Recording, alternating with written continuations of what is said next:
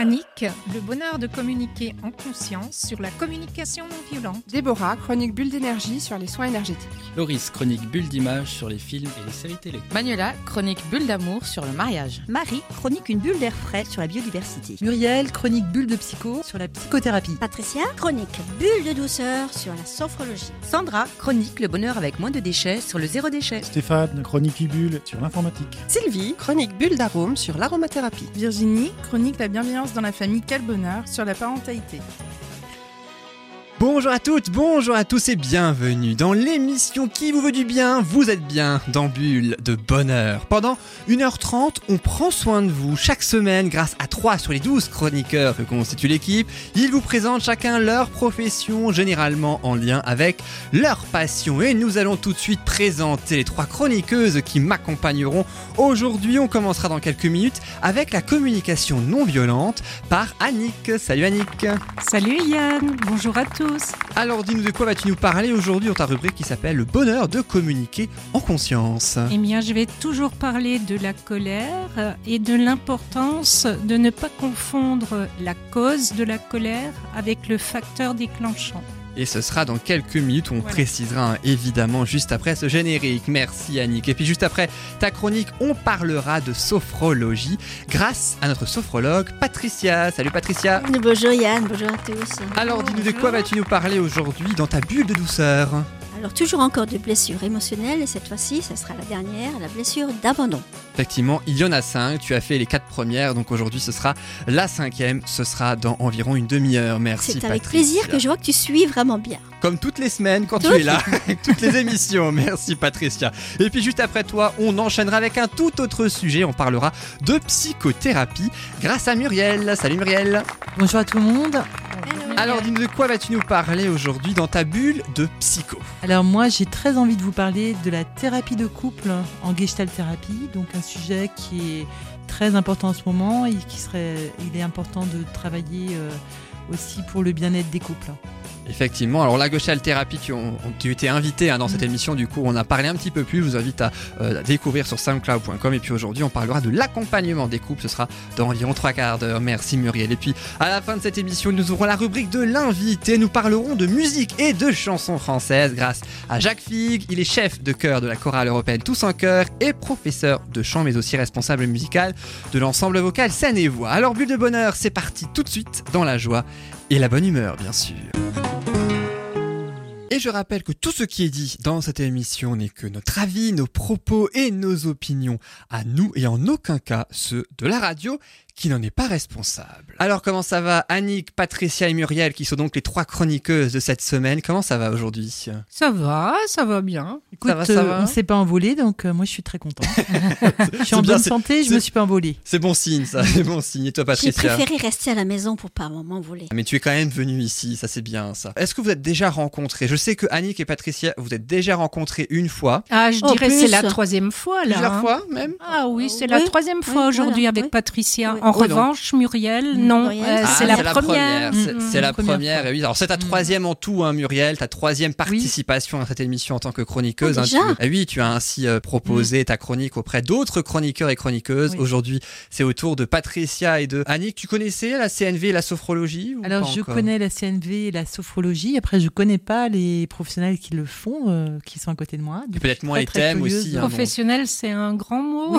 Après, Moi, c'est une passion. On va y pas- les passions et les professionnels, je pense qu'il y, a- il y a les deux. Et concernant la colère et la blessure émotionnelle d'abandon, tu connaissais donc Alors c'est des thématiques que je connais, mais après apparemment il y a des grandes nuances euh, sur le, le thème. hein. Donc je suis très curieuse de voir, euh, d'aller dans la nuance. Et puis effectivement, ce sera dans quelques minutes, par exemple pour toi, Annick, et la colère. hein, donc on y reviendra. Mais juste avant, intéressons-nous à toi, Muriel. Donc toi, euh, tu es psychothérapeute. Moi, je suis une, je suis, en fait, je suis thérapeute en Gestalt, donc euh, on est dans le secteur de la psychothérapie. Et la particularité de cette euh, méthode, c'est que c'est on est des thérapeutes du contact. Donc en fait, on va rejouer, on va aller dans comment les gens se mettent en relation avec autrui, avec des résistances, des introjections, des rétroflexions.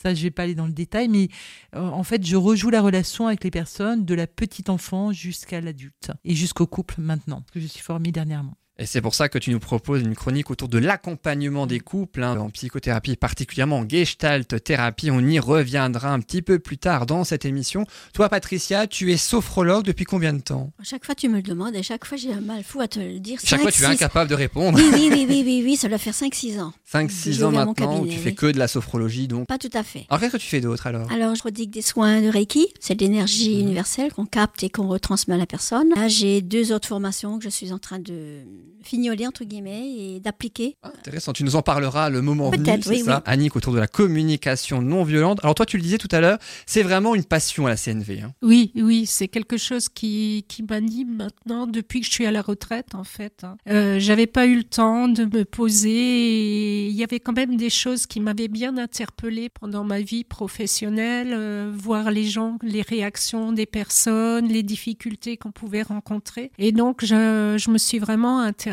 pourquoi telle et telle réaction dans telle et telle situation? Et j'ai trouvé que la CNV répondait bien à, à mes interrogations. Pour une communication non violente, une CNV, tu vas nous parler de la colère aujourd'hui. Tu nous avais déjà parlé le mois dernier hein, de la colère. Oui, c'est ça, j'en avais déjà parlé, j'avais déjà expliqué un petit peu qu'il était important qu'elle s'adresse à la bonne personne au bon moment et dans la bonne, dans la bonne mesure.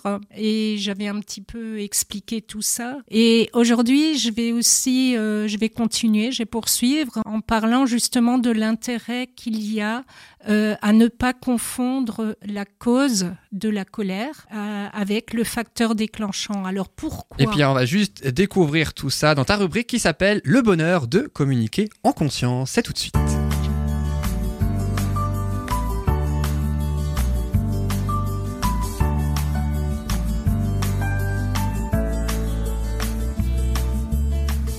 Alors Annick, tu peux y aller maintenant autour de la colère. je sentais que tu étais bien parti. J'étais parti Tu étais bien parti, mais on a presque oublié l'essentiel du début de ta chronique, c'est-à-dire le jingle, la colère, cause et facteur déclenchant. Tu peux nous en dire plus maintenant. Je sens que tu es au taquet maintenant. Ou alors pas. Couper dans mon élan. Allez, maintenant je ne te coupe plus, en tout cas pas tout de suite dans ton élan. Alors, pourquoi c'est tellement important de savoir euh, distinguer C'est tout simplement pour qu'on ne s'en prenne pas à l'autre de façon inconsidérée. Ça, c'est dans un premier temps. Donc la CNV nous invite à dégager l'autre de toute responsabilité dans les sentiments que nous éprouvons et donc dans la colère. Alors il ne s'agit pas de la ravaler, ni de l'ignorer, ni de la réprimer, mais de l'exprimer pleinement et s'en prendre à l'autre nous en empêche tout simplement. Donc euh, il convient tout d'abord d'écarter les pensées telles que je suis en colère parce que l'autre a fait ceci ou cela. Ça c'est une pensée qu'il convient complètement d'écarter en CNV parce que sinon on n'arrive pas à enclencher le processus qui nous permet de nous relier à ce qui est vivant en nous et ce qui cherche à s'exprimer. Ce type de pensée ne nous permet pas de nous relier à l'énergie euh, vitale en nous et de parvenir ainsi à comprendre ce qui se passe en nous, puisque la CNV, c'est vraiment ce à quoi ça sert, qu'est-ce qui est vivant en nous et qu'est-ce qui pourrait me rendre la vie plus belle à moi et à l'autre. C'est vraiment les deux grands principes autour desquels tourne la, la CNV. J'avais entendu que le chemin le plus long était euh, celui du, du, cerveau au cœur. C'est-à-dire qu'on n'arrive pas à s'écouter, on a un mal fou à s'écouter. Donc effectivement, ça rejoint ce que tu dis. C'est tout à fait ça. C'est très difficile de s'écouter tout simplement ce qui, la petite voix qui est à l'intérieur. Oui, et aussi euh, chercher à comprendre parce que tout notre conditionnement ne nous le permet pas en fait. Hein. On n'a pas du tout appris à, à, savoir pourquoi on est dans telle et telle réaction. Nos blessures, par exemple, elles, nous, elles déterminent certains comportements et ensuite on est incapable de, de comprendre le pourquoi du comment et, donc euh, la CNV elle permet vraiment de se mettre en lien avec euh, ce qui nous anime en fait. Est-ce que tu as une différence euh, dans tes, les clients qui viennent, les personnes qui viennent te voir, entre les filles et les garçons? Est-ce que les filles, les femmes, arrivent plus facilement à s'écouter par rapport aux garçons? Aux hommes Dans mon atelier, j'ai aujourd'hui euh, trois, trois euh, membres, oui, euh, ce qui n'était pas le cas hein, il, y a, il y a deux ans encore. Les hommes s'autorisent oui, à venir. Oui, de plus en plus, hein, je crois. Mm. Mm-hmm. Ben, ça se passe, c'est marrant la question que tu me poses, parce que c'est vrai que c'est très différent, les réactions d'un homme par rapport à une femme, c'est vrai que c'est très différent, mais en même moins? temps... Ah non. Se dévoile moins? Ah non, ça, ça dépend tout à fait des personnes, mais il y a des personnes qui effectivement euh, non, ne parle pas moins, bien au contraire. C'est marrant. Mais c'est très intéressant parce que ça apporte euh, quelque chose de nouveau. Un équilibrage aussi, ça un, Voilà, travail, hein, voilà. Groupe, hein. Et souvent, il y a un effet miroir assez intéressant. Entre quoi? Entre les hommes et les femmes ou entre les hommes entre eux? Oh, il y a les deux. C'est entre les hommes, les femmes. L'effet miroir est, est, beaucoup plus... Hmm plus présent, je trouve plus. C'est intéressant. Hein, actuellement, je découvre une nouvelle. Euh, c'est comme si j'avais un nouvel atelier. Quand tu parles d'effet miroir, tu veux bien dire euh, que l'on voit chez l'autre ses propres blessures. Enfin, que ce qui nous déplaît chez l'autre, c'est ce qui nous déplaît chez nous. C'est bien ça chez toi. Ça peut être ça, mais ça peut être aussi euh, ce qui nous déplaît chez nous ou ce qu'on ne veut pas montrer, ou ce qu'on aimerait bien, ce qu'on envie, ce qu'on admire chez l'autre. Une qualité que nous avons aussi, que l'on voit chez l'autre, effectivement. Mm. Alors, pour en revenir à la colère, hein, le comportement d'autrui peut euh, donc euh, certes faire naître tel ou tel sentiment, mais en aucun cas il n'en est la cause. Il nous révèle en fait quelque chose de par son comportement, mais lui n'est pas responsable de ce que l'on, ce qu'on ressent nous quand on se met en colère. Mm. Euh, ça n'a absolument rien à voir. Il y a cet élément déclenchant qu'est le comportement de l'autre qui nous déplaît mais il n'en est pas la cause. Et donc, il est indispensable de faire cette distinction parce que c'est de cette confusion que l'on fait entre cause et le facteur déclenchant que naît la croyance selon laquelle l'autre est responsable de notre colère. Je vais vous donner un exemple mm. tout à l'heure, hein, et qu'il a tort en fait. Nous nous arrangeons alors le droit de le punir, en quelque sorte, de nous mettre en colère, voire de le battre, voire de, de tuer, voire de... voilà, ça va très loin, hein, parfois les, les réactions euh, dans les mouvements de colère, et on se croit vraiment autorisé à le faire, alors qu'en fait, c'est pas notre rôle du tout de donner des leçons à l'autre, quoi. Sauf euh, dans le cadre de l'éducation euh, parentale, mais autrement, c'est pas notre rôle. Hein. Et donc, à chaque fois que nous nous mettons en colère, nous sentons que c'est l'autre qui a tort. Hein. C'est ce qu'on ressent. On prend pas ses responsabilités. C'est ça. Et on est amené à prendre en CNV euh, ses responsabilités, justement. C'est là que réside la cause de la colère, parce que nous pensons que c'est l'autre qui a tort. Et c'est dans nos pensées que naît la colère. Même si nous n'en sommes pas conscients, c'est dans notre pensée qu'elle naît. C'est vraiment un élément important de savoir que c'est euh, l'idée qu'on se fait, ce qu'on ressasse hein, euh, en nous qui, nous fait monter la colère. C'est en choisissant donc de nous connecter à l'énergie vitale en nous que nous allons prendre conscience des besoins qui sont les nôtres. En fait, euh, à chaque fois qu'on se met en colère, c'est parce qu'il y a un besoin en nous qui n'est pas nourri et on n'en a pas conscience. On s'en prend à l'autre et lorsqu'on s'en prend à l'autre, ça nous empêche de faire justement ce travail, ce retournement vers nous et de voir le pourquoi du comment ça a déclenché cette colère. Parce que la colère est quelque chose qui peut nous apporter beaucoup euh, de renseignements sur nous-mêmes et nous faire spontané évoluer. Déjà, déjà spontané. Voilà. La, colère, je pense que c'est plutôt de l'ordre archaïque, un peu primaire. Euh, c'est ça. Et je pense que la colère, en fait, amène un état, mais qui nous empêche d'aller à la résolution du, de, la, de la cause, comme tu disais, de, de de qu'est-ce que qu'est-ce qu'on attend de cette colère. En fait, c'est-à-dire que je pense qu'on clive en étant en colère, mais on va pas dans le fond de pourquoi, de quoi on a besoin. C'est exactement ça. C'est tout à fait, tu as bien résumé tout ça. moi, je, vois très bien que les enfants, qui, qui mmh. avec les enfants, c'est que les enfants qui se mettent en colère dans une grande surface, qu'ils n'ont pas, euh, je sais pas quoi, le jouet euh, euh, qu'on leur avait promis, ils montrent avoir, et par la rougeur de leur visage, et par le comportement, et dans la relation à leur mère ou à leur père qu'il y a quelque chose où ils montrent qu'ils sont pas d'accord et qui pourrait nuire à l'image parentale des parents. Mais en fait, il n'est pas en train de dire euh, j'aimerais bien ce jouet ou euh, donc il reste dans cet état et, je peux supposer que l'enfant qui se met en colère, il est épuisé et euh, finalement il n'a pas forcément gagné à être, à être dans cet état. Mmh. Donc il a pas, enfin, il y a une non-résolution de, ça. dans l'acte fait. Surtout mmh. si effectivement les parents n'écoutent pas cette mmh. colère. Hein. C'est là le problème. Hein. Et c'est peut-être pour ça aussi qu'il doit se mettre en colère. Voilà, pour se faire entendre encore plus fort. Il n'écoute pas cette colère et souvent il, il le coupe, il lui permettent pas de l'exprimer à fond et de rester avec cette colère. Il le coupe de là et l'enfant petit à petit apprend qu'il faut qu'il se coupe de ses émotions. Les émotions, c'est comme euh, des, les, voyants sur un tableau de bord euh, d'un véhicule. Ce sont des alertes pour nous expliquer. Je vais vite vous donner encore un petit exemple quand même. Hein, euh. Donc, supposons par exemple que quelqu'un arrive en retard à un rendez-vous. Alors, par exemple, si vous avez besoin d'être rassuré, euh, sur le fait que vous comptez pour cette personne, vous allez peut-être être blessé.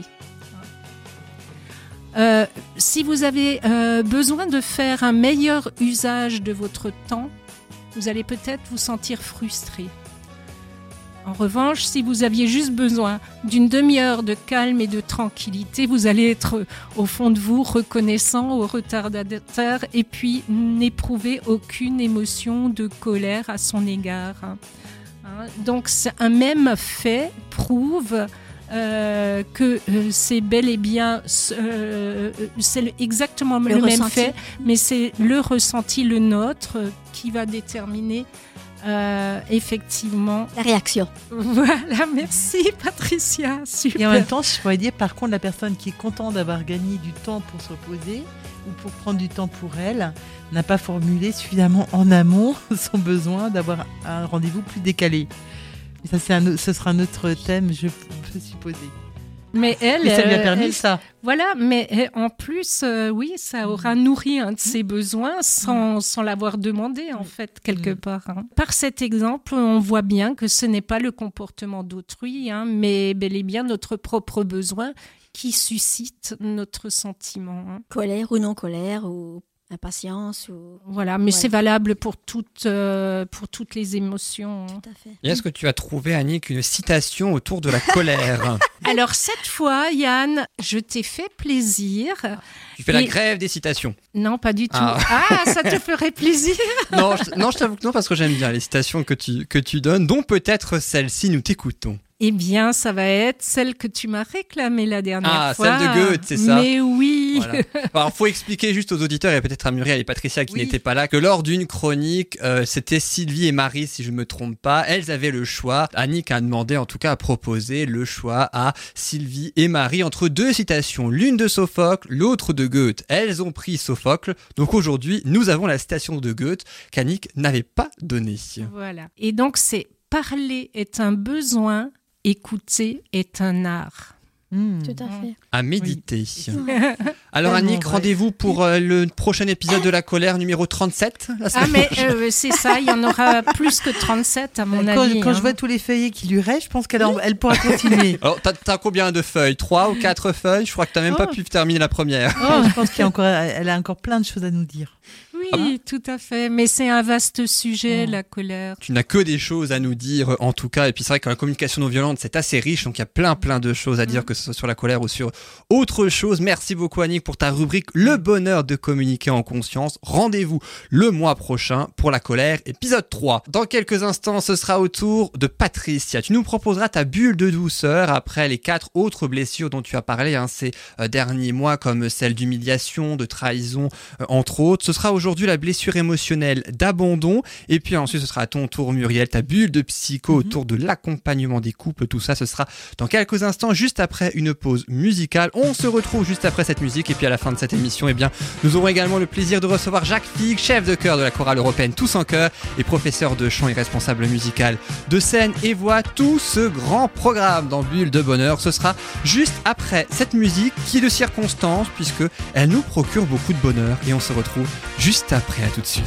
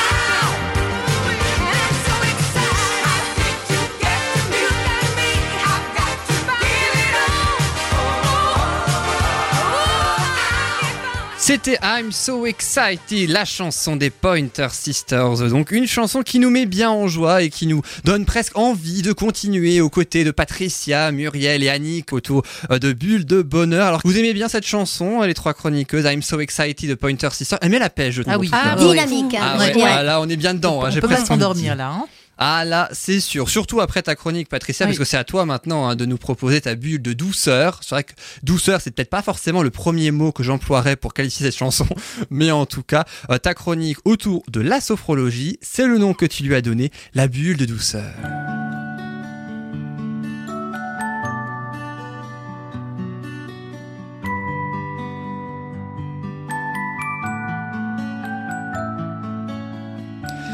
Et parmi les cinq blessures dont tu parles régulièrement, Patricia, dans cette émission, après les blessures émotionnelles d'humiliation, d'injustice, de trahison ou encore de rejet, tu vas nous parler de la dernière, la blessure émotionnelle d'abandon. Ben, moi, ce qui pense, c'est les décrire toutes une à une. Et là, tu m'as aussi. Eh bah, t'as pas fini là. Donc oui, je vais parler de la blessure d'abandon.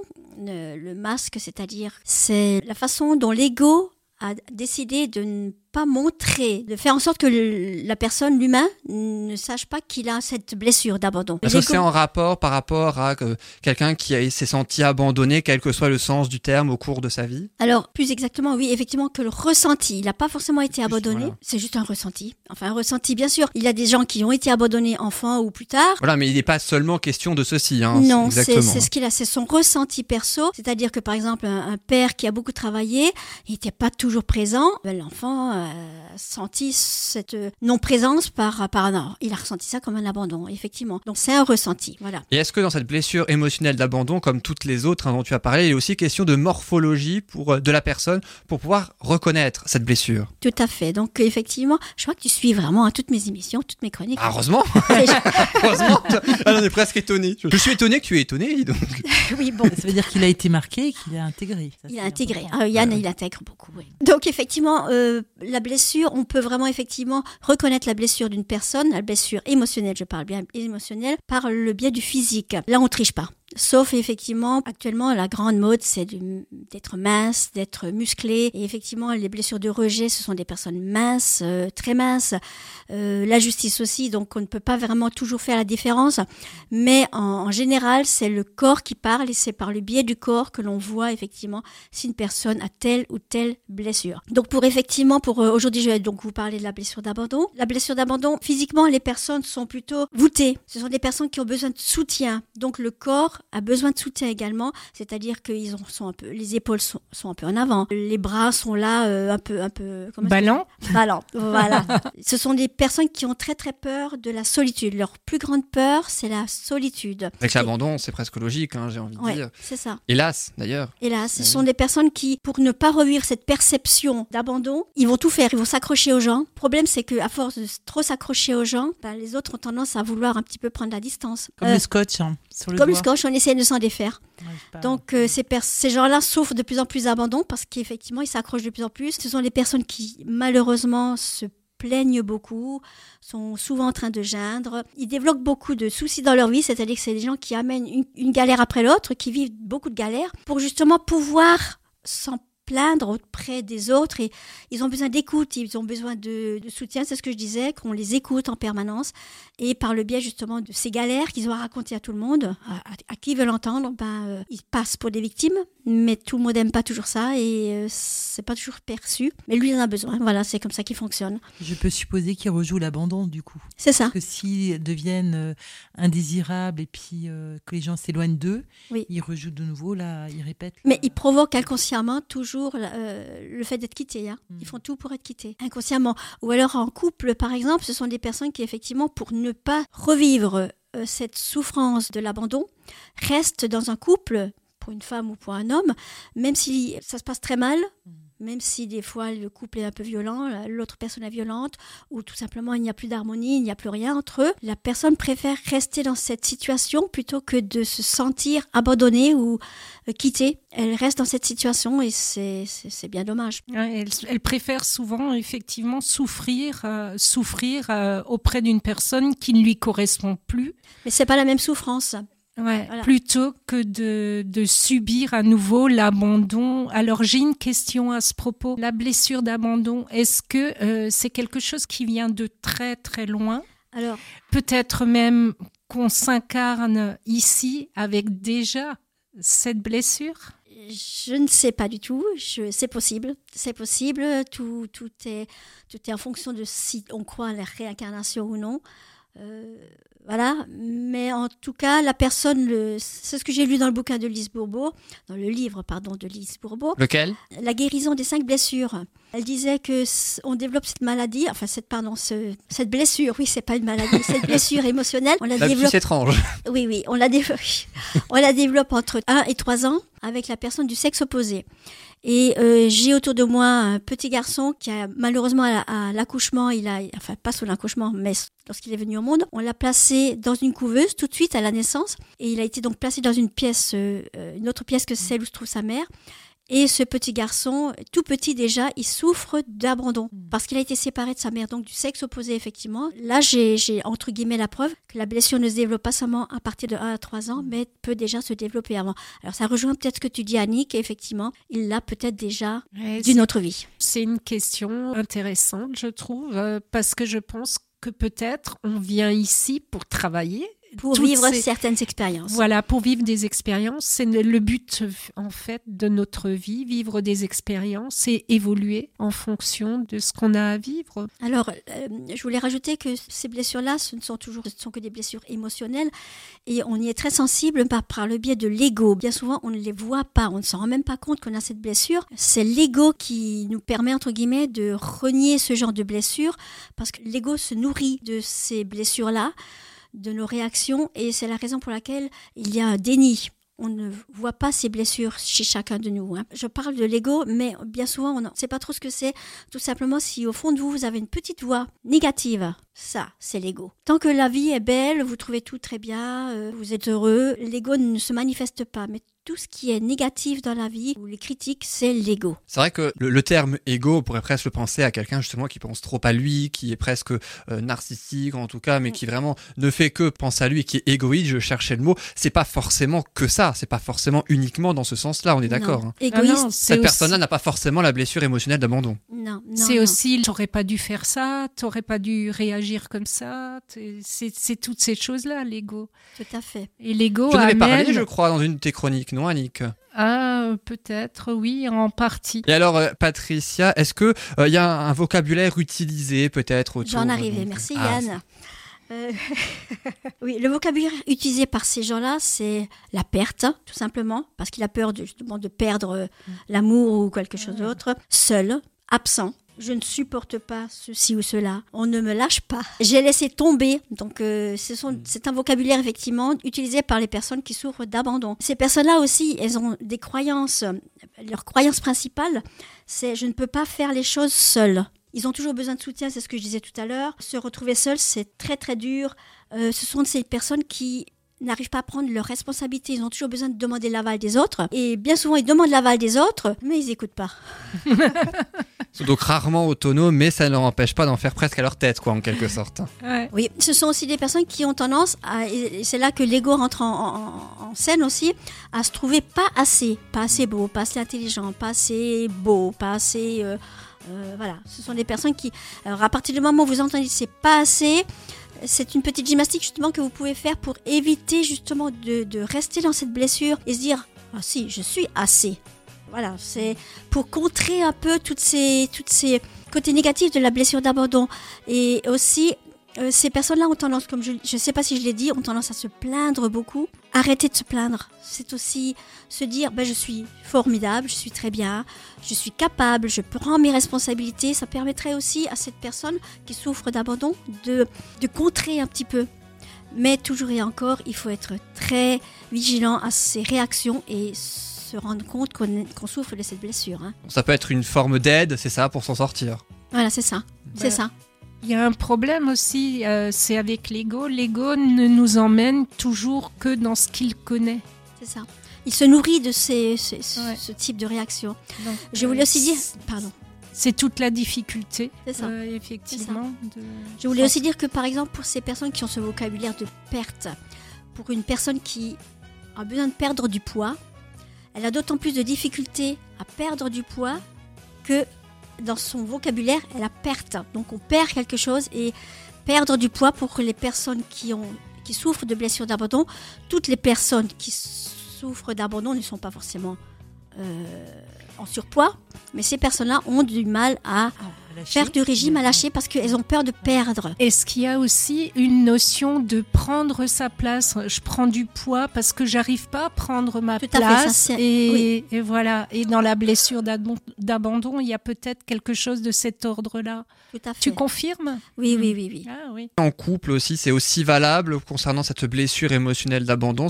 Ça peut valoir aussi bien en tant qu'individu, mais aussi en tant que couple. Comme ça, ça peut faire aussi la, la transition avec la rubrique de Muriel qui va parler de l'accompagnement des couples tout à l'heure. Oui. T'as mis longtemps.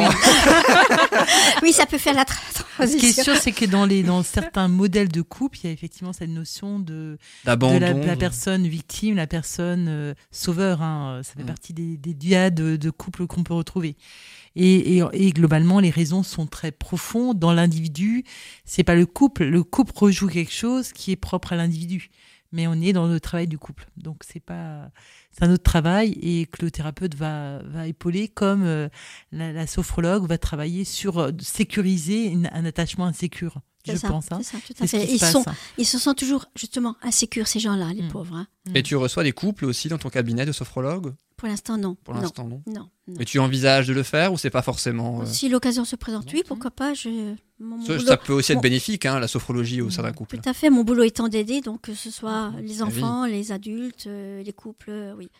Je voulais aussi dire, euh, une petite, en mettre en aparté aussi, que ces gens-là qui souffrent de blessures d'abandon ont tendance à se provoquer, entre guillemets, beaucoup de maladies bien fortes, bien graves, pour justement pouvoir se plaindre toujours et être toujours la victime pour qu'on les écoute, pour qu'on les... pour être écouté, pour Et la être... prise en soin, faut oui. avoir la prise en soin Voilà, des infirmiers, des, des professionnels qui vont Qu'on s'occupe euh, d'elle. mettre des bandages, des pommades, qui vont. Aussi bien verbalement que physiquement, on s'occupe d'eux, ils en ont besoin. Et est-ce que la blessure émotionnelle d'abandon fait partie de d'une de la blessure ou peut-être d'une des blessures qui fait peut-être le plus mal physiquement, psychologiquement ou comment ça se passe à ce niveau-là au terme du ressenti de chaque personne? Non, non, non, c'est vraiment la blessure de rejet. Autrefois, lorsque les gens étaient en clan et qu'une personne était rejetée du clan, euh, elle était vouée à mourir. Et là, je crois que c'est la blessure de rejet qui, primitivement, est la plus forte. La blessure d'abandon, forcément très, c'est une blessure. Elle, Oui, Elles sont liées un petit mal. peu ces deux blessures, rejet, abandon. Oui, oui, tout à Mm. fait. Mais c'est pas la pire. La blessure de rejet est vraiment très, très, très forte et fait très mal.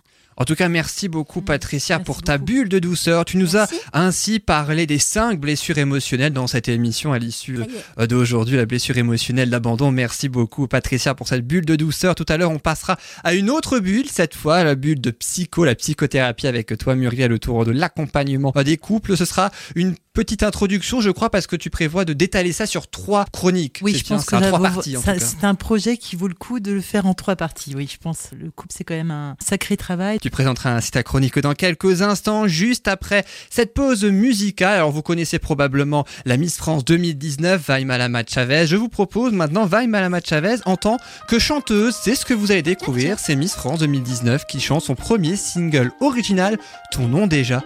Et on revient juste après. À tout de suite. Les fenêtres sont closes. Est-ce qu'il fait beau dehors?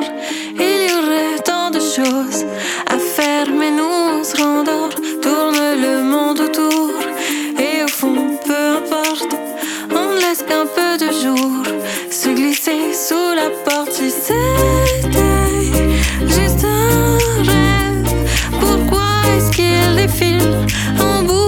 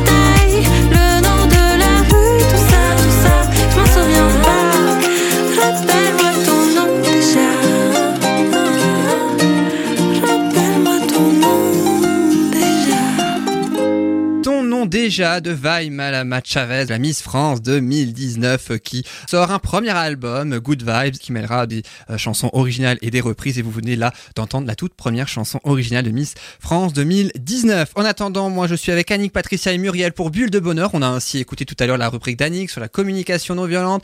Ta rubrique, Patricia, autour de la sophrologie. On le rappelle, la sophrologie, ça ne se substitue pas à un traitement médical, tout comme la psychothérapie que tu nous proposes, Muriel, dans ta bulle de psycho.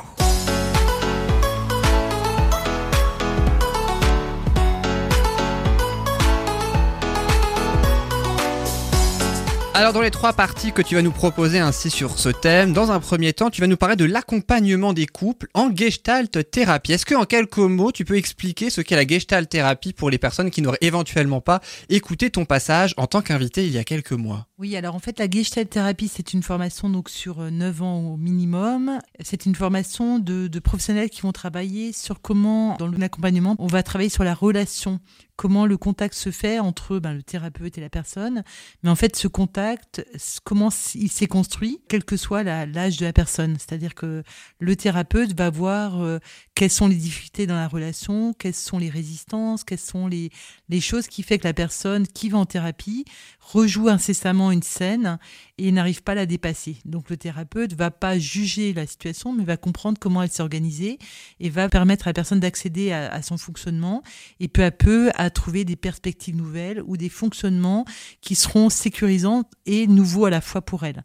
Donc on travaille aussi bien en verbal, en psychocorporel, on utilise différents outils, mais en fait donc euh, adaptés aux différentes tranches d'âge et aux différentes difficultés des personnes. Donc que- qu'elle soit individuelle ou en couple, hein, du coup, tu, toi tu reçois toutes sortes de personnes, j'ai presque envie de dire que ce soit individuel ou en couple. hein, c'est de la prime enfant jusqu'à l'âge adulte et euh, maintenant je me suis formée au couple. Donc c'est pas du tout les mêmes approches parce que la petite enfance on travaille sur la périnatalité, sur euh, les, les notions d'attachement, sécure, insécure euh, euh, ou classique.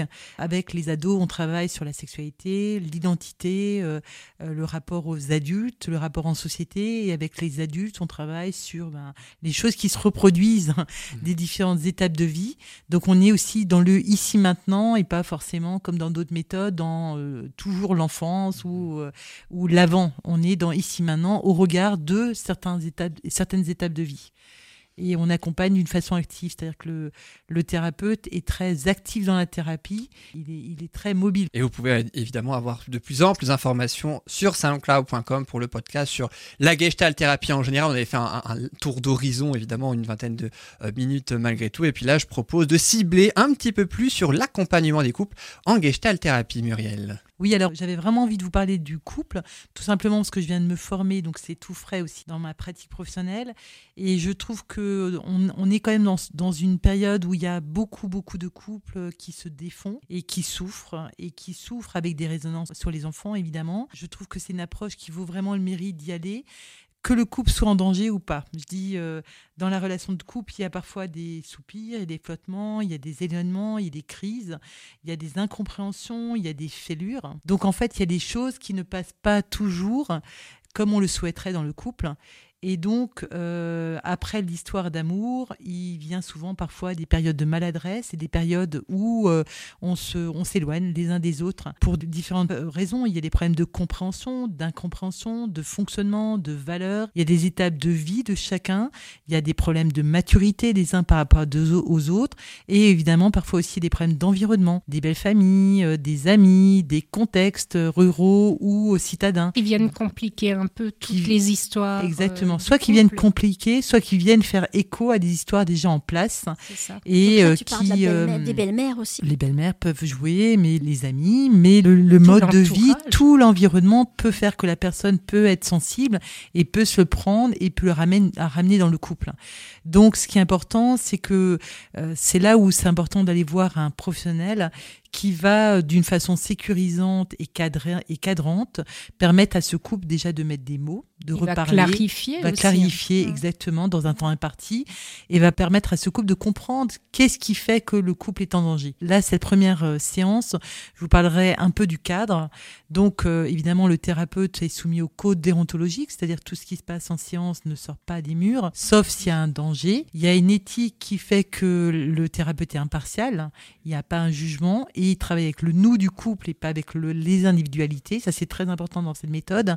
C'est-à-dire que même s'il y a deux partenaires, le thérapeute de couple va travailler avec le nous que forme le couple. Et ce qui est important aussi, c'est qu'au niveau du cadre, il y a une fréquence, il y a un mode de paiement. Donc, il y euh, a... je t'interromps. Donc, il parle uniquement de la relation, en fait. Le thérapeute de couple ne parle que de la De relation. la relation. C'est-à-dire il parle et pas de l'individu. Non. Voilà. Non. Ok. Il entend ce que l'un peut dire, mais il de ramène de toujours au nous. C'est-à-dire que quand un couple vient en thérapie, on va pas traiter comme dans un divorce où l'avocat, il y a deux avocats qui vont traiter euh, un parti et l'autre parti. Le thérapeute de couple fait de travail sur la construction du couple. C'est-à-dire va interpeller régulièrement le nous et va essayer de rassembler le, enfin, va faire en sorte qu'ils comprennent comment de, ce thérapeute en contact avec un couple, comment le couple s'est construit. Ça, c'est très important. Alors, le cadre de la thérapie, en général, les thérapies de couple se font pas toutes les semaines. hein, ça fait une fois par mois à peu près, parce qu'il faut savoir que on parle à deux personnes, on dit des choses, donc il faut que deux personnes comprennent la même chose ou pas la même chose, mais en Le temps de les assimiler. le que temps d'assimiler, le temps d'infusion, exactement. Et ils ont aussi à prendre parti ou à être actifs dans ce qui se passe. Donc euh, le thérapeute n'est pas le guide, hein. le thérapeute n'est juste n'est que l'accompagnant. Donc euh, entre les séquences, Un peu comme oui. un révélateur. Un révélateur, exactement, dans la photo, ou quelqu'un qui va structurer ou qui va donner des, des comme, euh, comme pour des circuits de randonnée, des codages où le couple va pouvoir se, se positionner dans ce codage pour mieux, pour mieux construire. Donc, euh, ce qui est important aussi en, en thérapie de couple, on dit bien que 1 plus 1 égale 3. Donc euh, nous sommes trois en séance. L'homme, Euh, la femme et les- et le thérapeute Et et le- thérapeute. Ah, le il y a le nous et le thérapeute. Donc on est trois et on dialogue, on va dialoguer ensemble. Et au niveau du temps de présence en thérapie de couple, on peut compter une heure et demie, voire deux heures et demie. Au début, deux heures et demie pour faire un peu un point, euh, euh, que le thérapeute de couple se présente, sa formation, euh, euh, que- quelles sont, que- quelles sont sa face, quelle est sa façon de travailler, que le nous du couple, le couple puisse poser des questions adéquates pour se sentir en sécurisé, en sécurité et dire j'investis dans cette thérapie euh, et je vérifie que cette personne me convient. Et ensuite, ben, on va commencer à travailler avec souvent des, des thématiques ou pas forcément de thématiques. Ça dépend qui met en place la thématique C'est Alors toi souvent, alors en gestalt, si la personne comme en individuel, le couple vient avec une demande, en sachant que la demande initiale n'est jamais la demande finale. Hein. Ça chemine et c'est bien parce que parce qu'au début il y a une espèce de flou qui permet aussi de mettre tout ce qu'on veut dedans. Hein, Mhm. et au fur et à mesure du travail, le, le couple va s'affiner comme un bon fromage et va de plus en plus pouvoir exprimer de façon juste. Ça peut être un problème de sexualité, que le couple finalement, on, on fait un travail de couple, mais finalement qu'on sait très bien qu'on veut plus rester en couple. Ça, on peut pas le dire en début. Et on, il y a des thèmes que justement la sexualité, euh, éventuellement les tromperies ou d'autres thématiques ou le problème avec euh, d'autres personnes de sa famille qu'on peut pas traiter en première intention. Donc ça, c'est vraiment la maturité du travail thérapeutique qui va permettre peu à peu d'aller à la rencontre de ces thèmes. Et les thérapies durent longtemps. Bien, évidemment, tout dépend du sujet et de l'avancement du couple.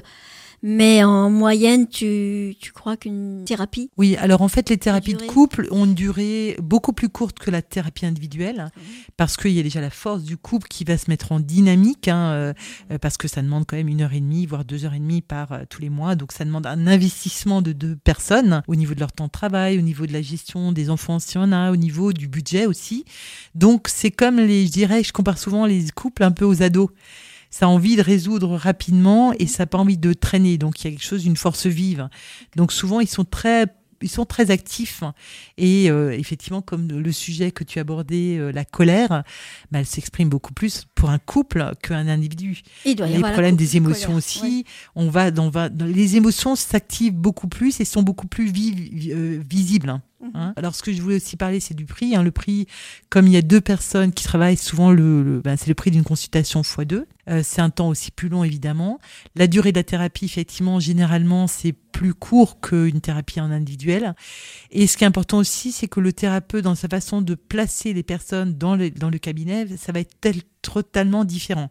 On va travailler sur une triangulation c'est-à-dire que le thérapeute va parler à l'un ou à l'autre, ou on est dans une forme de T, c'est-à-dire qu'on va demander que le couple se, soit face à face et que le thérapeute, en miroir ou en résonance, redonne des termes qui sont évoqués, ou aille chez l'un ou chez l'autre pour renforcer C'est là, quand tu disais le thérapeute est mobile, je, ça m'interpellait un petit peu et je savais pas de quelle façon ça pouvait s'exprimer. Alors, je, je pourrais pour expliquer, le thérapeute est mobile, c'est-à-dire que le thérapeute peut être en position posture assise, mm. à dialoguer en, par des mots, etc. Mais le thérapeute peut aussi se mettre en mouvement. Alors, pas dans mon vignette clinique, quand il fait, il se met en, triangulation, il va redisposer les chaises différemment. Il va faire que les personnes dans les séances bougent et lui va bouger avec. Par exemple, en forme de T, le couple sera face à face, mais le thérapeute, pour renforcer une idée ou, une ou un message ou soutenir l'un des deux, va pouvoir aller vers l'un, mais toujours en équité, il va retourner vers l'autre. Hein, il faut toujours qu'il y ait une équité et jamais il doit y avoir un déséquilibre dans la, dans la thérapie de couple. Sinon, on traite de l'individu et pas du couple. Ça. Donc ça, c'est très très important. Là, on rejoint l'abandon, qui se sentent pas abandonnés. Exactement, exactement. Et on n'est pas en train de jouer ça. On n'est pas en train de jouer de la concurrence ou euh, un parti pris. Ça, ça joue devant le, le procès. Hein. Alors sinon, euh, qu'est-ce que je voulais dire aussi, c'est qu'effectivement dans le prospectus propre à la Gestalt, euh, ben on va à chaque thématique il y aura une thème de fond mais de forme, c'est-à-dire que le, le, le couple va faire sortir une thématique et le thérapeute va devoir choisir cette thématique, ce qui n'est pas dit, mais il va la mettre de plus en plus en forme. Euh, il va la faire vivre et se jouer. Ça peut être euh, le conflit, ça peut être les non-dits, ça peut être euh, une aventure amoureuse extérieure au couple. Et ce qui est important, c'est qu'il va aussi mettre le point doigt sur les résistances introjection, rétroflexion, euh, euh, confluence, etc. Et ça, vraiment, le thérapeute, et c'est la force aussi de la thérapie, va mettre en mots je sens de la tension, je me sens bloqué, ah je sens qu'il y a de la colère en moi, etc. Et il va le reporter au nous du couple. Voilà. Donc, beaucoup à l'écoute, de, de, à l'écoute de, ce qui se passe en soi, exactement. Du couple, hein, oui. du ressenti, oui. Et chacun doit ressentir autre chose à chaque moment un peu particulier, donc c'est pas toujours évident de. Non, donc ça demande aussi pour le thérapeute une grande attention parce qu'il travaille avec deux personnes en même temps et il doit toujours réunir le nous du, couple. Alors au niveau des thérapies, on peut avoir des thérapies de ponctuelles ou de construction. Par exemple, j'ai eu le cas d'un jeune couple qui allait se marier. Donc là, c'est une thérapie de construction, c'est-à-dire qu'ils sont en train de démarrer leur couple. Ils ont le projet de mariage. Donc là, on va être dans quelque chose de comment le couple, quelles sont les valeurs du couple, comment le couple, quelles sont les appréhensions du couple, comment le couple va articuler ben, et ce mariage, mais aussi la belle famille, etc. C'est intéressant. Donc on peut te consulter, non pas seulement pour la séparation, mais ah pour la construction. Exactement. Et, ça, c'est important. Exactement. Et ça, je, s'appelle, on parle souvent de l'école des parents pour les jeunes parents. On parle de mariage, la préparation au mariage. Moi, je pense que les couples qui se mettent en place devraient faire une thérapie de couple pour savoir le pourquoi, du comment ils sont ensemble. Et ils comprendraient plein de choses. Euh, il y a des couples qui sont ensemble parce que la femme représente la mère ou la jeune fille ou euh, permettent une réparation de ce qu'une personne n'a pas fait, etc. Ce que je disais aussi, c'est effectivement le thérapeute peut être un, un bon un professionnel pour accompagner le, la construction de ce nouveau couple, mais le thérapeute peut être aussi pour une thérapie courte quand il y a séparation, quand il y a une, un enjeu de parentalité, quand euh, il y a un déménagement, changer de région, c'est pas rien pour un couple, parce que l'un est souvent moteur et l'autre suit et qu'il n'y a pas forcément les répercussions tout de suite ici maintenant, mais elles se passent beaucoup plus tard où tu as pas fait ci, il s'est passé ça et euh, la colère est dans le fond. Le tu qui tue. le tu qui tue ou les émotions d'abandon, etc. Qui Ma famille ne peut pas venir, la tienne, on ressent toujours la tienne. Exactement. Donc ce qui est important aussi, c'est que le thérapeute de, couple, quelle que soit la, thématique ou le mode, la durée du couple, de ce travail de couple, euh, besoin, il faut qu'il soit quand même directif, il faut qu'il qu'il soit quand même euh, au clair avec lui-même, sa façon de voir le couple. Hein. Et il faut aussi qu'il puisse aussi donner des informations s'il y a des problèmes de garde d'enfants ou s'il y a des problèmes de, de santé du couple, de pouvoir aussi orienter vers les uns les autres, autres professionnels, ah pour que le couple ben, soit solide et se construise dans la durée. Et les personnes qui viennent te voir avant le mariage, justement pour connaître les raisons pour lesquelles ils sont, est-ce qu'il y a eu un désistement entre guillemets Est-ce que non, ils sont venus, ils se sont mariés. En fait, ils, sont, mariés quand même. Ils sont mariés. Je pense qu'ils ont une façon de voir le couple autrement que quelqu'un qui aurait peut-être pas fait ce hmm. travail. Est-ce que ta chronique, en quelque sorte, la psychothérapie, en tout cas, on peut dire aussi qu'elle est justement euh, complémentaire avec la communication non violente et la hmm. sophrologie particulièrement, presque plus aussi que les autres thèmes que nous traitons dans cette émission. Non? Qu'est-ce que tu en penses, Muriel, à ce niveau-là? Alors moi, moi, je pense que de toute façon, tout toute euh, méthode et peut être complémentaire. Pour moi, le, vraiment le plus important, c'est comment le thérapeute va être avec les personnes. Le fondement de toute méthode, c'est l'engagement du thérapeute et la, la, la, déontologie, le professionnalisme.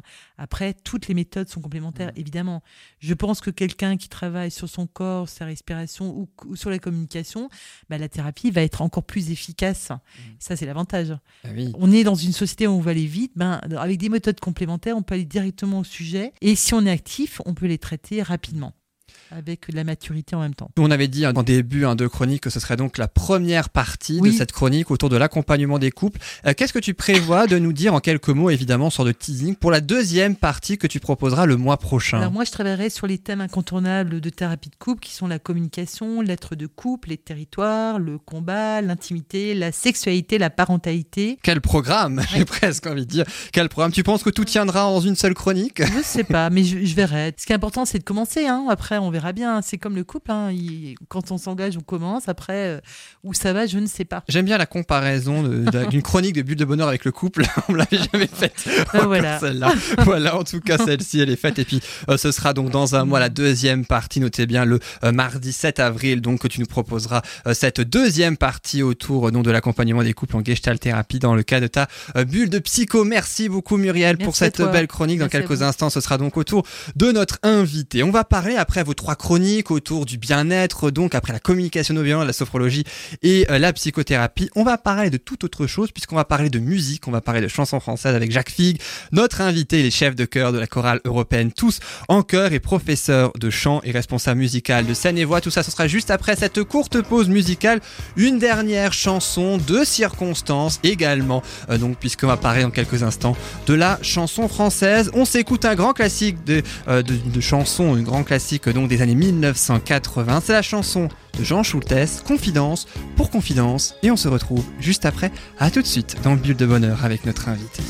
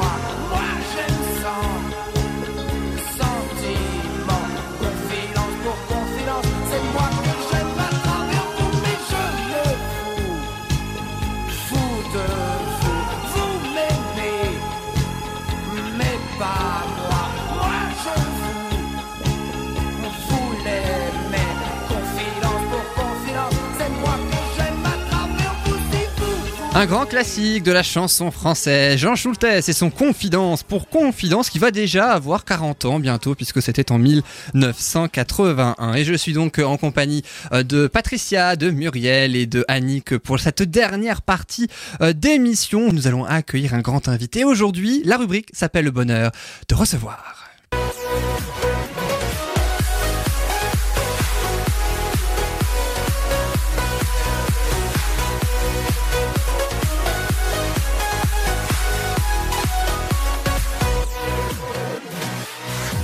Et notre invité aujourd'hui s'intitule Jacques Fig, chef de chœur de la chorale européenne Tous en chœur. Jacques Fig, bonjour. Bonjour. Merci beaucoup d'être avec nous pour parler ainsi alors de plein de choses. Hein. Il y aura donc, euh, vous êtes chef de chœur hein, de la chorale européenne Tous en chœur. Vous êtes également professeur de chant et responsable musical de scène. Et voyons, on va même parler d'un autre projet qui va vous intéresser. Restez bien avec nous, ce sera dans quelques minutes. Mais juste avant, je vous propose Annick, Patricia et Muriel, les deux traditionnels questions. Ces questions que vous aimez tant sur notre invité. Vous allez ainsi être interrogé et questionné avec deux questions, trois possibilités de réponse. À vous de trouver la seule et unique bonne réponse concernant évidemment notre invité. Je vous propose donc la première question. Écoutez bien, la voici. Quelle affirmation concernant notre invité Jacques Figue est fausse? Donc celle qui est fausse, je le rappelle. Est-ce que Jacques Figue pratique l'ostéopathie vocale? Jacques Figue a été chanteur lyrique ou Jacques Figue dirige scène et voix depuis 10 ans. Laquelle est fausse parmi ces trois propositions? Il pratique l'ostéopathie vocale, il a été chanteur lyrique ou il dirige scène et voix depuis 10 ans? Alors Patricia Muriel, Yannick, ce qui vient c'est que Muriel essaie de regarder l'invité pour savoir quelle peut être la bonne réponse, mais il te dira rien Muriel, il te dira rien. Allez, la fausse. La fausse, quelle est Chanteur lyrique. Donc toi tu dirais Muriel qui n'a pas été chanteur. Oui, moi aussi. Donc en gros vous dites toutes les trois qui n'a pas été chanteur lyrique, c'est ça Oui. Alors avec le timbre de voix qu'il a, il pourrait, je crois. Hein, mais... Ah mais vous dites non, c'est bien ça. Oui, oui, je dis non quand même. Hein, je dis non. Alors Jacques Phi, avez-vous été ou pas chanteur lyrique J'ai été chanteur lyrique. Ah. Mauvaise réponse, les filles. Eh oui. Est-ce que vous dirigez Seine Voix depuis 10 ans Depuis plus de 20 ans.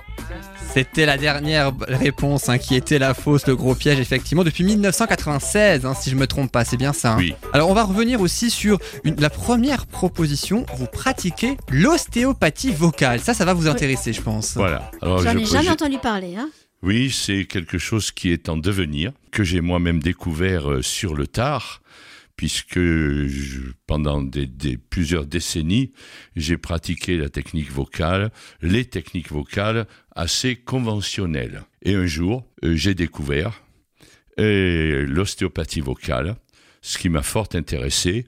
Et il y a de ça, c'est relativement récent, puisqu'il y a euh, pas tout à fait une petite dizaine d'années. j'ai fait des stages. Je ne suis pas un médical, mais dans mes cours de chant, dans ma pratique et même dans ma pratique de chef de chœur, j'utilise ces notions-là, euh, à la fois sur le plan physiologique et sur le plan sensitif et auditif. Et donc ça permet. Ça consiste en quoi exactement? Alors c'est la même chose pratiquement que l'ostéopathie, mais spécialisée plus dans tout le domaine vocal, même si le domaine vocal, ça prend, euh, ça veut dire parler de tout le corps, puisqu'il faut 300 muscles pour chanter. On a 300 muscles au niveau de la gorge? Non, dans le corps, de la tête aux pieds, tout. Oh, le ventre. Tout. En plus, dans le corps, vous savez, ce qu'on appelle vulgairement les cordes vocales et qui ne sont pas du tout des cordes vocales c'est plutôt euh, de ce qu'on appelle des plis vocaux. Ça, ça vibre. C'est ah tout. Ça transmet le son qui deviennent des fréquences. Et ces fréquences qui sont transportées dans le squelette, puisque on a une cathédrale en nous, c'est le squelette. Mais ces fréquences, elles sont transportées par quoi? Par tous les muscles, vaisseaux et autres, et autres fascias. D'accord. D'où l'ostéopathie. Voilà, j'ai découvert, en tant que pédagogue, j'ai dû apprendre l'anatomie de manière assez précise. Le chant, souvent, surtout dans le monde amateur, c'est un petit peu vu comme quelque chose du genre oui, oh ben, je chante, voilà, c'est tout. Non, non, c'est beaucoup plus mhm. compliqué que ça, mais beaucoup plus intéressant, parce qu'on travaille complètement sur la personnalité. Moi, à travers une voix, j'entends plein de choses qui se passent ah chez la personne. C'est intéressant. Qu'est-ce que vous entendez alors? Du coup, je ne vais plus oser parler ou dire. Euh, non. Dites-nous tout, vous ne sortirez pas d'ici avant d'avoir avoué. Oui. Non, moi, bien, on sait accueillir les gens ici quand même. Ce que j'ai surtout entendu, c'est le contenu de vos différents propos. Ça, ça m'a très interpellé. C'est pour ça que j'attends tout à l'heure vos questions avec grande impatience. Ah oui. Et puis ce sera dans quelques instants, juste après la deuxième question qu'on va leur poser à elles, Muriel, Patricia et Annick. Alors on va changer totalement de registre puisque je le disais, et ce depuis le début de l'émission, on va parler de chansons françaises. Voici la question, une question musicale. Écoutez bien ma question. Quel est l'intrus parmi ces trois grandes chansons françaises issues de comédie musicale. Écoutez bien les trois chansons, les trois titres que je vais vous donner. Est-ce que l'intrus c'est le temps des cathédrales? Est-ce que l'intrus c'est le blues du businessman? Ou est-ce que l'intrus est quand on arrive en ville? Il y a un intrus parmi les trois. Est-ce que vous saurez trouver cet intrus? Par rapport à quoi Par rapport aux trois propositions, hein, forcément. Les cathédrales. Alors toi tu dirais Patricia le temps des cathédrales, Muriel et Annick, qu'est-ce que vous diriez? Le temps des cathédrales, le blues du businessman ou quand on arrive en ville? On parle de ville, business, enfin. euh, et puis le cathédrale, c'est tout à fait différent, donc voilà. C'est pas la même période, c'est pas la même. Alors qu'est-ce que tu dirais Muriel? C'est la La période. première, la même chose. Le temps des cathédrales et toi Annick Je vais dire le blues du business. Du businessman. Parle bien devant le micro hein, Annick. hein. Le blues. Le blues, tu as le blues? Le temps des cathédrales, le blues du businessman ou quand on arrive en ville. Le blues du businessman, c'est de quelle comédie musicale? Patricia, Muriel et Annick. Starmania. Oui, j'allais dire Starmania, Starmania. quand on arrive en Et le- ville. Aussi. Et le, temps, Starmania. et le temps des cathédrales, c'est donc de Notre-Dame de Paris. oui. C'était ça l'intrus, c'est parce qu'il y en avait deux de la même J'ai comédie faux. musicale sortie en 1979 et l'autre Le temps des cathédrales issu de Notre-Dame de Paris sorti en 1998. Alors Jacques Fix, si je si j'ai posé cette question là, c'est pas du tout par hasard, il y a quelque chose à voir par rapport à la comédie musicale Notre-Dame de Paris. Qu'est-ce que c'est? Dites-nous en plus. Eh bien, tout simplement, c'est que avec la chorale que je dirige, mais avec encore deux autres, nous allons, fin mai 2021, proposer Notre-Dame de Paris. Génial. La comédie musicale Notre-Dame de À Paris en Saint-Mathieu. Alsace. Saint-Mathieu à Colmar? Ici à Colmar. Ah Trois chorales, des solistes, musiciens. 150 choristes, hein, c'est ça, hein, 150 Ah, personnes. J'aurai 150 euh, euh, pas loin de 150 choristes. Ce sera pour quand? Ce sera fin mai 2021. 21, 2021. J'imagine que vous n'allez pas proposer toutes les chansons de la comédie musicale parce que je crois qu'il y en a énormément. Il y en a énormément en effet. Il y a dans la comédie musicale, il y a 52 participations musicales, c'est-à-dire qu'il y a des chansons qui ne sont pas vraiment des chansons, c'est plutôt ce qu'on appelle en musique une forme de récitatif. Moi, je vais proposer autour de 24-25 de ces chansons, donc très largement l'essentiel. Les plus connus, soit. Voilà. Tout sera fait avec cœur, c'est-à-dire qu'il y aura euh, un certain nombre de chansons faites, chantées, interprétées par des solistes, par les solistes prévus, d'accord, dans, les, dans, les, dans la comédie musicale, mais toutes ces œuvres, toutes ces chansons seront accompagnées par le chœur. Et c'est ça qui fera que cette Force. comédie musicale est euh, quelque peu revisitée. Partout, ce sera avec cœur derrière. Et puis il y aura donc, hein, comme vous le disiez, les plus grands succès, Le Temps des cathédrales et bien d'autres. Ah ben, on va même commencer par ça très récemment. Ah bah, ah bah voilà, vous voyez, Le Temps des cathédrales, tristement d'actualité Oui, oui. euh, d'ailleurs, Oui, mais qui, mine de rien, est une merveilleuse chanson. hein. Est-ce que vous recrutez aussi pour ce spectacle? Oh oui, oh oui, venez, venez, venez. Vous avez, vous avez Tout trois vous dames, trois personnes, trois Tout- chanteuses. Tout ce que vous voulez, tout ce que vous voulez. Voix grave, aiguë de femme, voix grave, aiguë d'homme.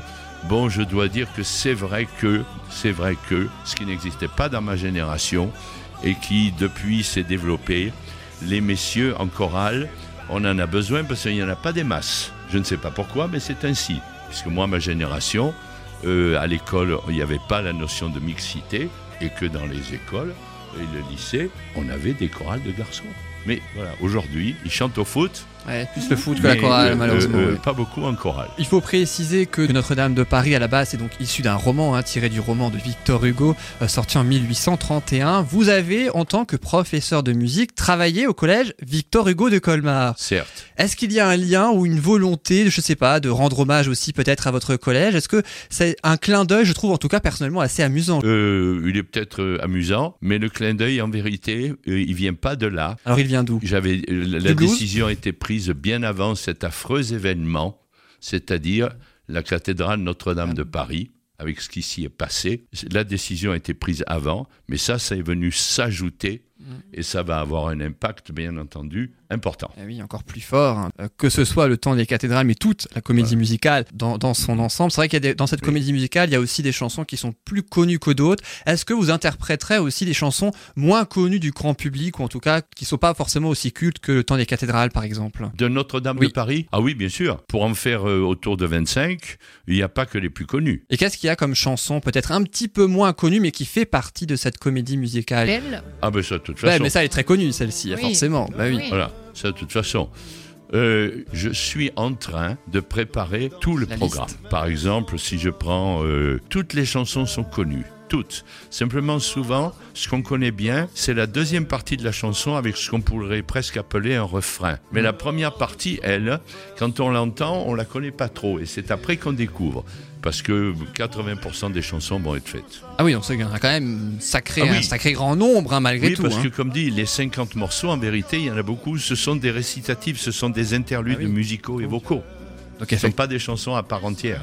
Donc effectivement, vous faites bien de le préciser. Puis j'imagine d'ailleurs que les, euh, les, les, structures que vous dirigez, donc la chorale européenne, Tous en chœur et l'ensemble vocal euh, scène et voix, feront partie de cette comédie musicale. Bien entendu. Vous avez des chanteurs canadiens? Non.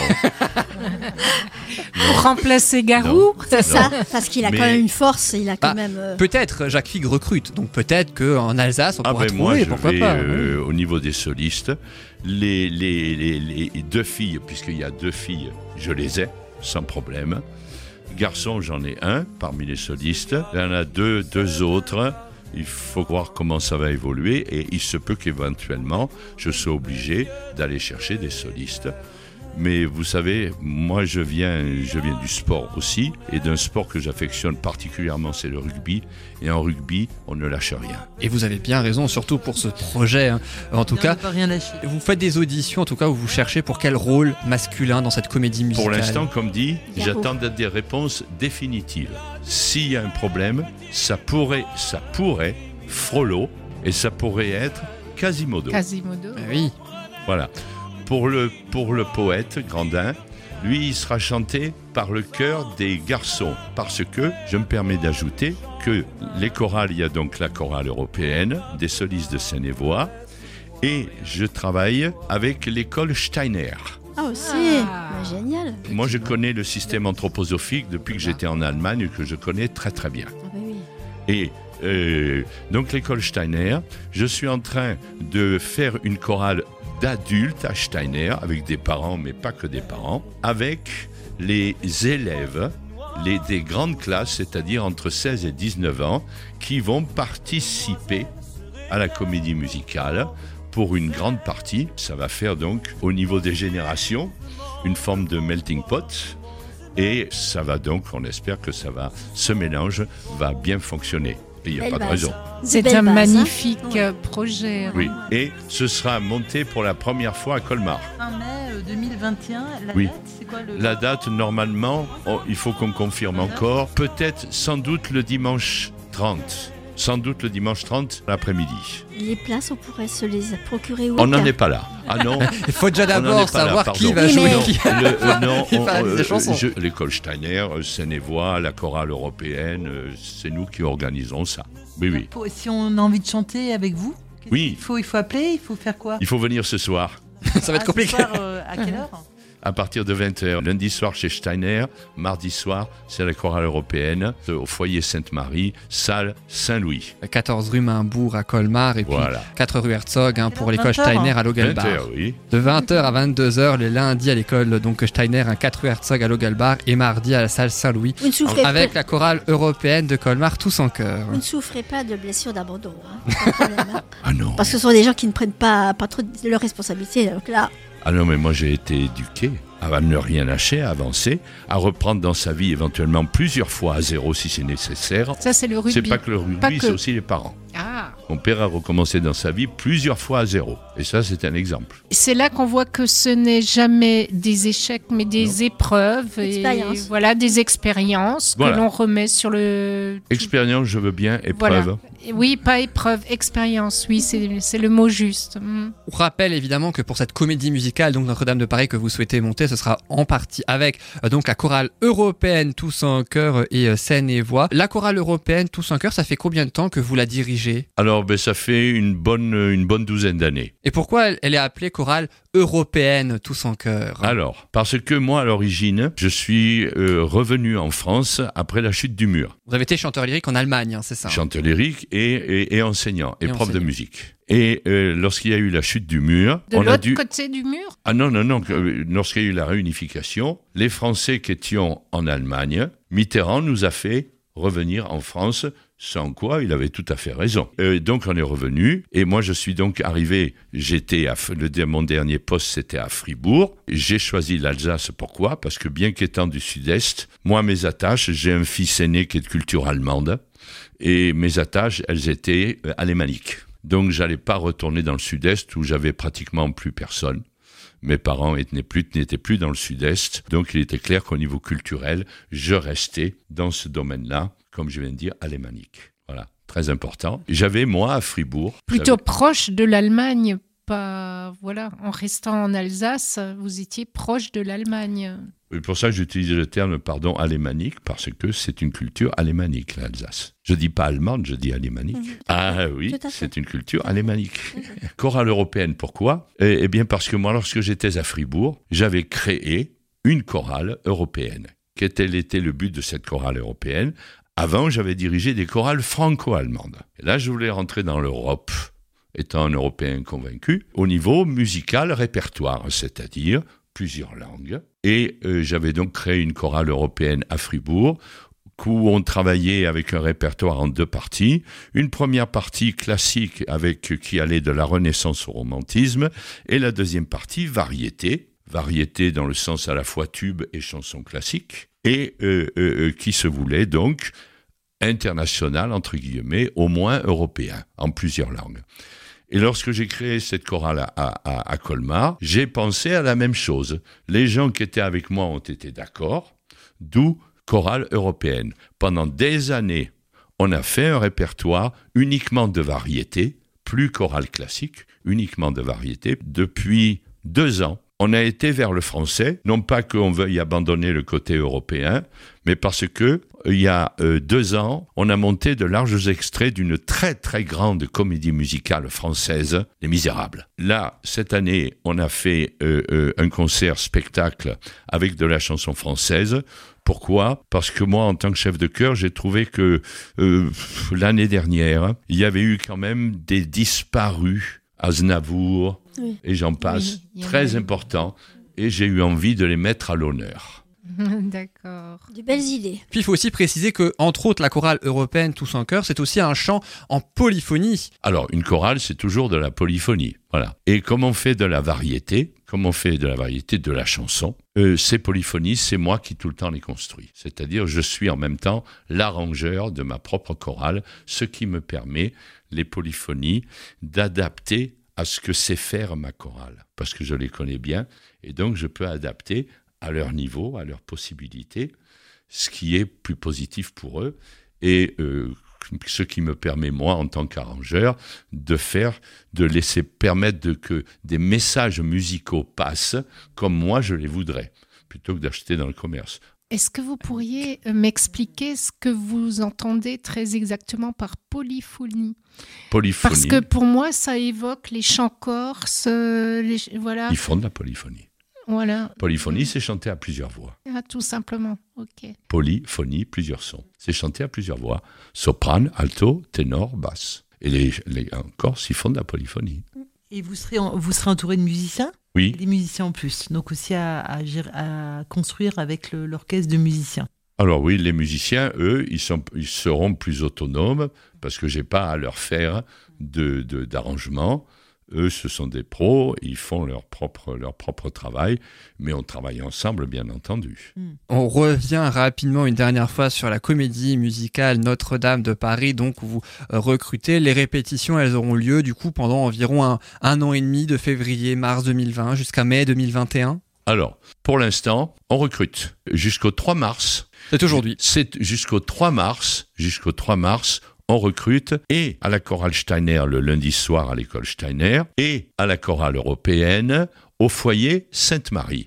Au-delà du 3 mars, terminé, on recrute plus parce qu'on aura déjà commencé à travailler des morceaux. Voilà. Et donc personne ne peut venir en cours de route, hein, évidemment. Ben, C'est-à-dire que si quelqu'un vient, par exemple, au mois d'avril... Avec une euh, voix extraordinaire. Et que... euh, oui, mais c'est- moins ça. Parce que moi, je pars du, du principe que tout le monde peut chanter. Si, si, on a, on a tout ce qu'il faut. On a tout ce qu'il faut dans le corps. Tout. Non, non, non, non. Je prends tous les paris avec tout le monde et je gagne toujours. En cinq minutes, je vous fais chanter juste. Parce que là, il y a de ces idées. bien essayé. Il y a des idées préconçues, mais alors énormes. Moi, j'ai une voix de petite fille. Mais ça, on s'en fout. L'essentiel, c'est de chanter juste. On m'a toujours dit que je chantais comme une euh, casserole. Mais ça, c'est encore, oui, mais, oui, mais ça veut pas dire que la, chanter, le chanter juste n'est pas là. C'est deux choses différentes. Ensuite, qui décide que c'est une voix de casserole? C'est complètement subjectif. C'était mes frères.